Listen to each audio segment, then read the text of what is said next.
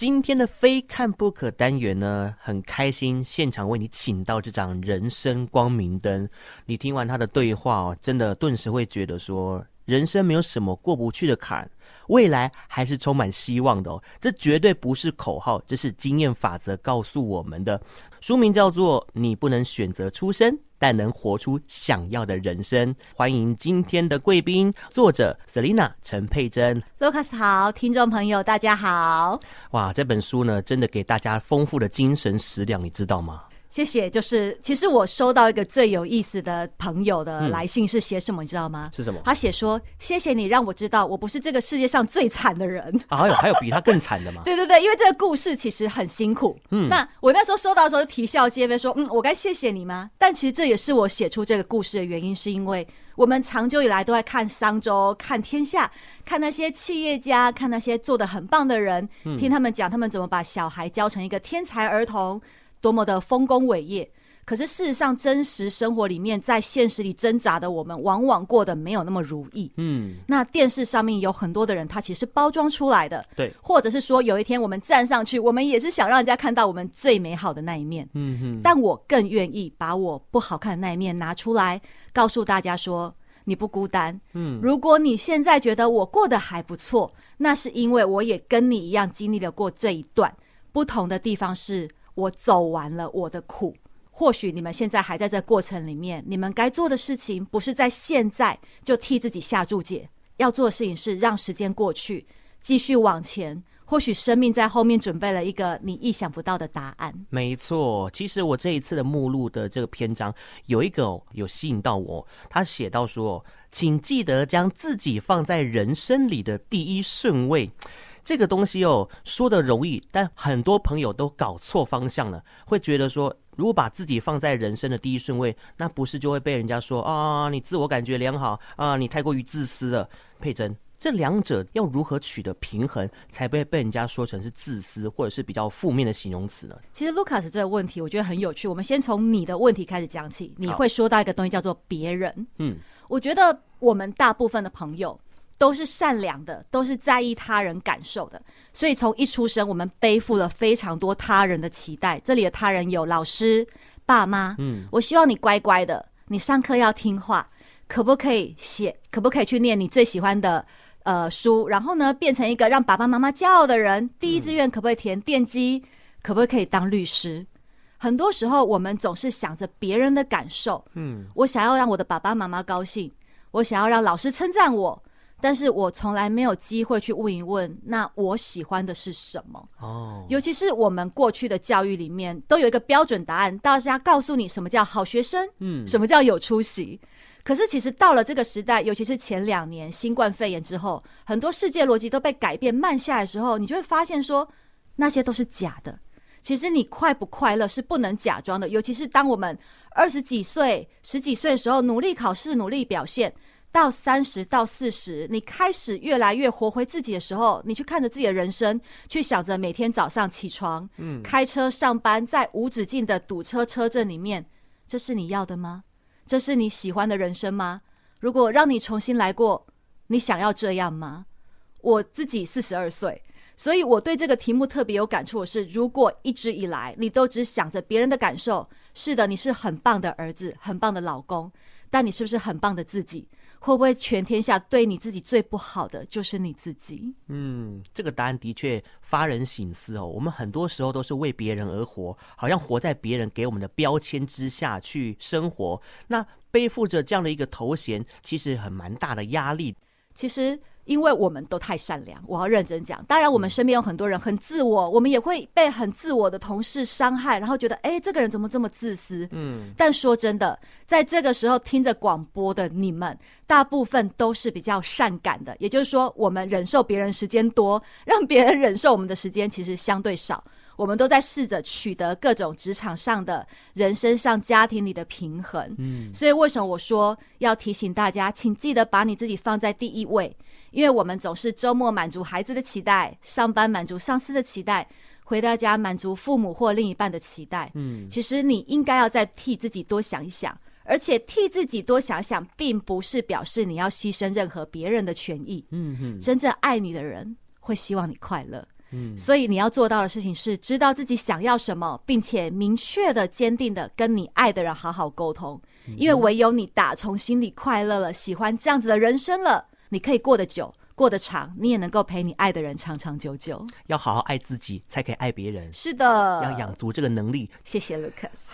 那当然哦，在面对这么多辛苦的人生哦，要怎么让自己还能够有那种动力，还有那种憧憬，愿意继续往前走呢？这个东西其实是知易行难。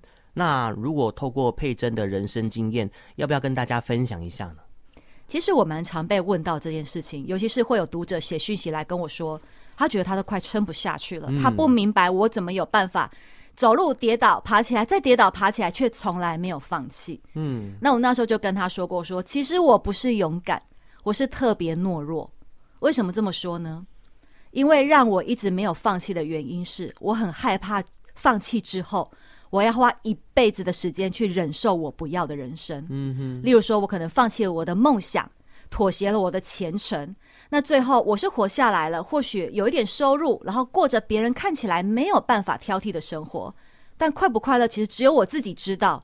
我不快乐，我每天生活、吃饭、呼吸，为了什么？其实活着这件事情本身没有那么可爱，是因为我们在做我们喜欢的事情，才有继续下去的动力。对，之所以当初那些打击、那些伤害没有让我停在原地，放弃我的人生，是因为我害怕。我不想忍耐，我有一点贪心，我想要把人生过成我喜欢的样子。嗯哼，所以人生当中呢，其实有一些小善跟小恶，那到底这个之间要怎么取得平衡，不要让这个心中的小恶变成大恶，其实是人生一生当中最重要的课题哦。真的，其实很多时候我们站在那个所谓的命运的香车楼靠，你会有很多的选择，很多的不确定，你也会常常的怀疑自己。但这本书我也会特别要讲，就是你在逆境里面，你在困境里面，会有很多的声音。这些声音里面会有很多人告诉你啊，做这样就对了，你应该要那样，或者甚至是否定你，打你耳光。嗯，你其实真正应该做的事情是把外界的声音降到最低最低，留时间去问问自己，这些善与恶选择之间，你真心想要的是什么？这里面没有别人的期待，没有什么叫做有出息。没有你老婆希望你怎么样？因为说真的，真的就像我前面讲，爱你的人如果发现你日复一日在忍耐，他其实不会快乐。因为真正的爱是成全，是共好。所以呢，不管在面对各式各样的选择或拉锯，还是要回过头来静下心来想，你要替自己的人生做决定。你把自己顾得好好的，然后呢，把你身边的人一起带上，不管是同事或是家人。嗯、当你活得兴高采烈，同时呢，有足够的能量去顾及身边的人，其实大家都可以幸福起来。希望听众朋友都可以敞开心胸，不要盯着哦。真的，你说在你自己给自己这么多负能量，这么多的否定，在你过得不好的时候，全世界的人都已经看坏你了，不差你自己一个好吗？大家都在看衰你，如果连你自己都看衰你自己，这不是很可怜吗？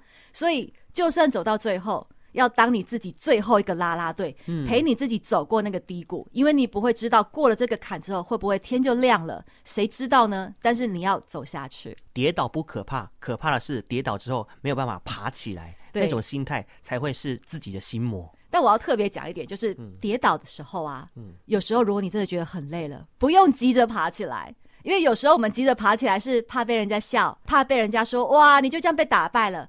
不要这样，我们试着把所有的别人都从脑海里面丢掉。嗯，我今天如果累了，我就躺一下吧。如果我真的很伤心，我可以哭啊。我不想要因为别人的看法，然后不去掉眼泪，不去承认说，其实我现在真的过得不好，我需要休息。我觉得坦然的面对自己的需求，嗯，好啊，跌倒了，我累了，我就休息一下吧，准备好了，我再往前走。这是我打从心里的决定，而不是为了满足任何人的期待。其实就是这本书的一个精华核心所在哦，就是活出自己想要的人生，不要受他人的价值观呃影响自己的步伐。这个世界上是没有对或错的。听完这一集之后呢，我相信大家就可以跟我们的节目名称一样，如此美好了。是，哎，顺便打自己的节目名称，一定要的，一定要的啊！其实以往哦，大部分在书房的时候都是讲一些正面的例子。那我们今天呢，来转换一个方式来聊聊挫折好了，因为这部分好像以前比较少听来宾在琢磨哦，这个挫折的这个方式，如果说转接成职场的竞争力。这个两者之间的一个关联性，也不可以跟大家分享一下呢？其实我自从就是后来常常上电视通告，然后我会分享一些我原生家庭的事情，或是婚姻的事情。嗯、我蛮常会收到观众朋友的来信，在告诉我他们的人生困境，然后也会问我说我是怎么做到的。我也常收到青年朋友会问我说，老师想知道你是怎么培养你的竞争力。嗯，但我要认真说，所有的竞争力不在你买了多少线上课程，不在你念了哪一家的 EMBA。不在你的学历有多好，其实是在于你对于人生里面的困境能不能做到直球对决。哦，直球对决这件事情讲的事情是什么？遇到困难，你一定会想躲开。没有人喜欢不快乐的事情，没有人喜欢跌倒。嗯。但一旦跌倒了之后呢，你能怎么做？看清楚自己为什么跌倒，然后再站起来。举例来说，其实我人生里面一直遇到很多挫折，像说，呃，我进了外商，千方百计很努力的进了外商，嗯，结果我大概在第二年的时候，我就发现自己不快乐，我不快乐到要去看精神科。为什么不快乐啊？是因为工作压力大吗？还是自我要求高？其实我那时候进外商的时候，一直以为这就是我想要的，因为我家里很穷很穷，我是低收入家小孩，嗯，那我爸在我大概小学之前，幼稚园的时候。破产，嗯，那以前的公司如果破产是违反票据法，是要坐牢的哦，不像现在你只是变穷，哦，以前是政府会通缉你，你要去红乖，嗯嗯，所以我爸就在那个时候跑了，所以变成通缉犯，他带着我们一家躲债。那时候躲债的时候有黑道跟白道同时在追，白道大概就是查封你的财产，然后呃让你有前科，黑道是一种日日夜夜的追杀，嗯，所以我小时候都有那种记忆，就是睡到一半，突然噼里啪啦噼里啪啦。我家的玻璃全部被石头砸碎。哦，讨债集团。对，然后你睡得模模糊糊的时候，觉得怎么这么多的声音？然后打开眼睛，就看到那个路灯透着家里破掉的玻璃射洒进来，嗯，那个光。然后你的父亲坐在床边，手上有一个亮亮的东西，是什么？是一把武士刀。啊，我的爸爸知道他其实没有办法做什么事情去挡住黑道，但至少他手上握着一把刀。如果黑道冲进来的时候，他可以做最后的抵抗，保护自己的家人。嗯嗯，所以我是在这样子的环境里面长大。你可以想象我在物质的匮乏跟恐慌有多强。我一直要压抑自己的物质欲望，吃饭也好，生活也好，求学也好，甚至我的学费每年逢年过节都要去跟亲戚借。嗯，所以我真的是穷到怕了。尤其是看着我爸爸妈妈，每次我把学费袋拿给他们的时候。他的表情就是，哎，脸就会皱起来。我那一瞬间，我会觉得，是不是我给你们找麻烦了？我是不是其实是一个不要存在比较好的人？会觉得说自己是不是家人的累赘？就是这样，我我让你们这么困扰，让你们这么苦恼，我是不是消失比较好？嗯，所以。我大学念一念，念研究所，我最后的目标都是要成为一个很会赚钱的人。我想要有足够的钱，去让我自己可以过自由的生活。当我想要可乐加大的时候，我不用烦恼，我可以有中暑加大的财富自由。嗯，还有就是我可以买东西给我的父母，让他们过上宽裕一点的人生。嗯哼，那那时候要进外商。其实很困难。我跟你说，我那时候的进去的那个外商公司，第一年的年薪就破一百万。哦，在将近二十年前，你就知道哇，那真的是了不起。所以他一年也只收一点点的学生，而且收的都是台大、政大。嗯，我那时候为了要进那个公司，非常非常努力，就是除了常常从高雄到台北坐很久的统联客运，因为比较便宜嘛。嗯，我都是半夜两三点骑摩托车到火车站。然后搭客运，然后睡睡醒醒五个小时到台北，下车之后找一个便利店，然后呢坐下来，然后把头发梳一梳，绑一绑，嗯，然后把脸上的妆补一补，再上捷运到面试的地方，就这样来来回回。而且我不是只有应征一家消费品公司，我应征非常多家，因为我需要赶快有收入，是，而且我只去外商，所以最后当我进入梦寐以求的外商的时候。我真的以为我的苦难结束了，我的好日子就到来。因为当我的同学月薪是两万八的时候，我的年薪是一百万。哦，我那个时候真的觉得长久的努力有了报酬，我接下来都不用烦恼了。嗯，but 就是这个 but 转折来了。对，其实我进去之后发现我很不快乐。这听起来这个抱怨好像很凡尔赛，对不对？但事实上是这样，你想要的不一定是。你适合的，嗯哼，我们所想要的，往往是站在一个玻璃屋的外面，看着它美丽的样子，看着它在阳光下闪烁的光芒。但你真正进到那玻璃屋，你才发现，这个西晒真是令人 水深火热，爬个被洗。跟感情生活一样，相爱容易相处难。进去的人想出来，出来的人想进去，对，总是有这样子的情况。嗯、所以那时候我在这个外商公司有一样的情形，就是他风风光光，我的名片拿出来，哇，大家都羡慕。可是我每天的工时是这样，我通常晚上会加班到很晚，多晚呢？大概十点、十一点。我开车回去住的地方的时候，福和桥是净空的，你就知道那有多晚。嗯、为什么要搞到这么晚？因为我的主管是一个非常优秀的女生，是她是一个全心投入工作的人。她不走，我不太好意思走，因为其实我菜菜的嘛，做的也不够好，嗯、所以呢，我总是用很长的工时想要换取主管的信任。嗯嗯，好，他回家了，我也赶快回家。回到家之后呢，哇，简单洗洗澡，赶快睡觉。我的闹钟定在几点？四点半，因为我早上九点半开会的 Excel 跟投影片还没有做完。哇，对，所以而且这不是一天两天，这是非常长的时间。那我们办公室在信义路，嗯，对面其实就是微秀影城。觉得哇，离娱乐就只有一条马路，但我从来没有成功的跨过去。当我的同学说：“哎，我们去约看电影。”我有前面几次就是约好，他都买了票，嗯，八点，哎，我真的去不了，八点已经很晚喽，嗯，我就去不了。因为当我七点多，我觉得嗯四下无人，我想要离开办公室的时候，我的主管过来跟我交代事情。哇，临时有个 case 来了，我真的不敢告诉他，我跟我的同学约好要去看电影，因为我害怕。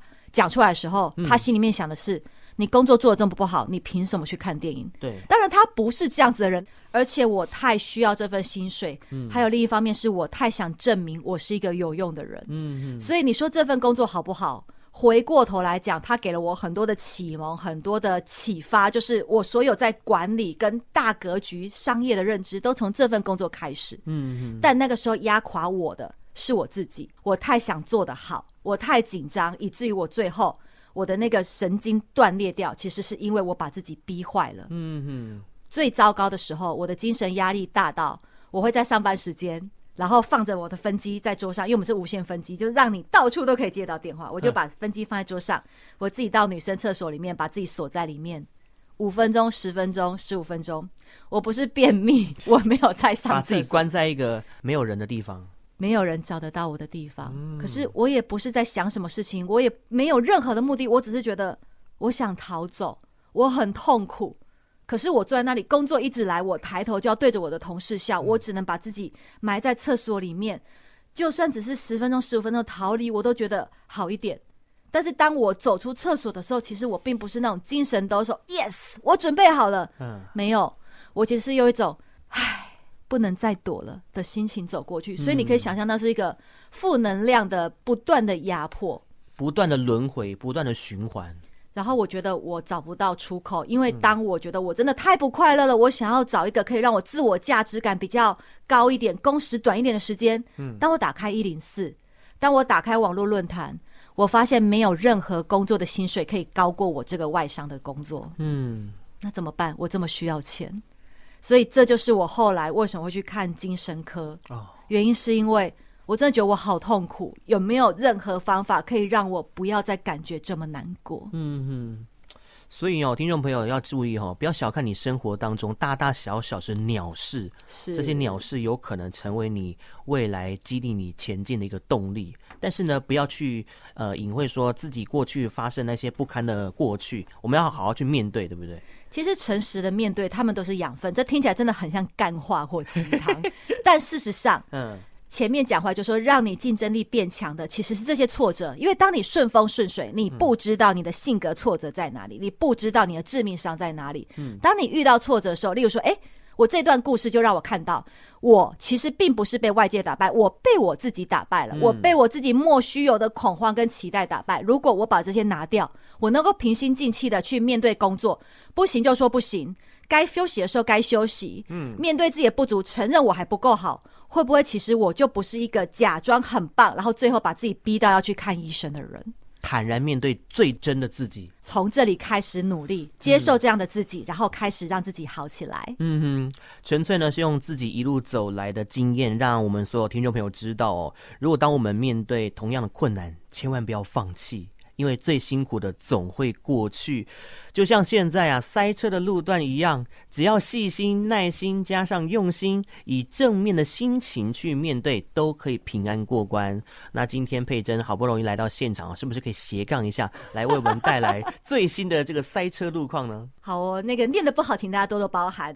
目前的拥塞路段在台北市的市民高架往西，松江路到环北上方车多；台六四线双向板桥到中和，平均速度在四十到五十公里。